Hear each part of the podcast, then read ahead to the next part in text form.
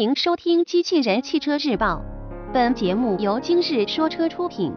宝骏五百一十内饰谍照曝光，新闻内容来自汽车之家。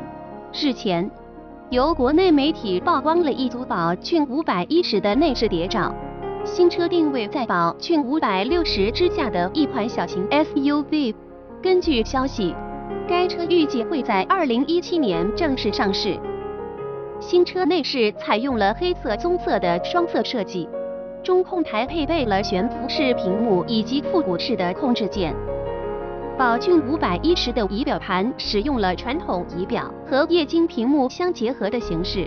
新车还配备了多功能方向盘、一键启动、机械式手刹等配置。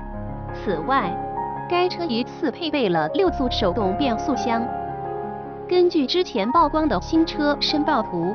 宝骏五百一十前脸采用了双横幅的六边形前格栅，并配备了分体式设计前大灯。车身尺寸方面，新车长宽高分别为四千两百二十乘一千七百四十 x 一六零五至一六二五毫米，轴距为两千五百五十毫米。